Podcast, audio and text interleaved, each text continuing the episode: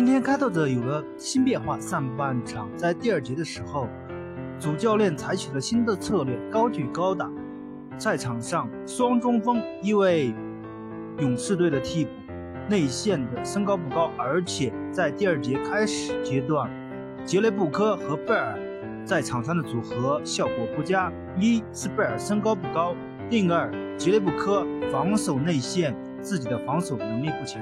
最后是换上了博古特，因为博古特的移动能力减退，所以防守不佳。上半场落后大比分十五分，所以这就是斯托茨教练采取的新的办法，就是用我的替补身高高度来打你。但是下半场科尔完全改变了策略，把鲁尼提上场。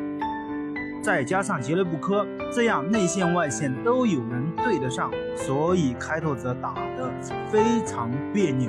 而且格林这场表现得十分聪明。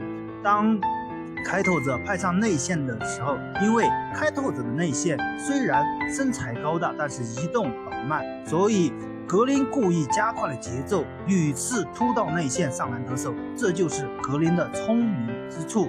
另外，到了决战的时候，特别是第四节，好像开拓者不适应，因为勇士队已经采取了新的策略应对，而开拓者并没有其他的再应对的方式方法，所以两边的教练还是有所差别的。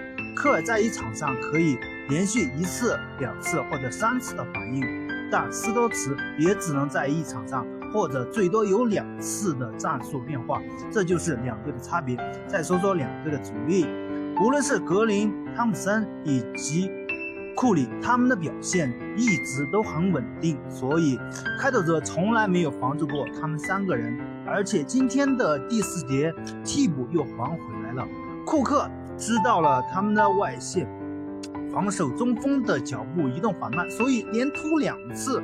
而且杰雷布科也有晃动骗过防守队员，中投命中的表现。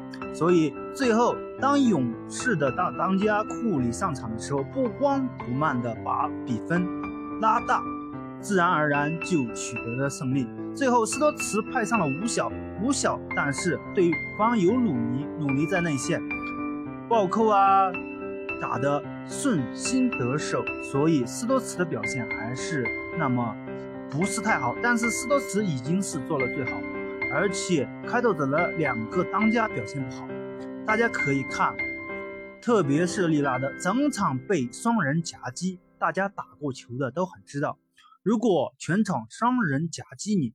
你打一场比赛比一个人单防你打两场比赛都很累，累得多。所以利拉德内线突进去频频被骂，外线又不准，所以这样输球也没有什么好奇怪的。但是两场大比分输球，简直令人沮丧。可以说这场比赛已经定了基调。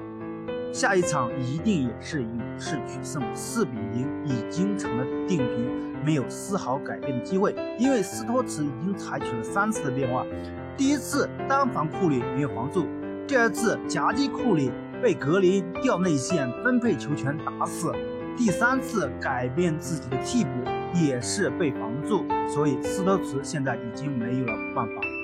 欢迎大家踊跃的点赞评论，谢谢大家。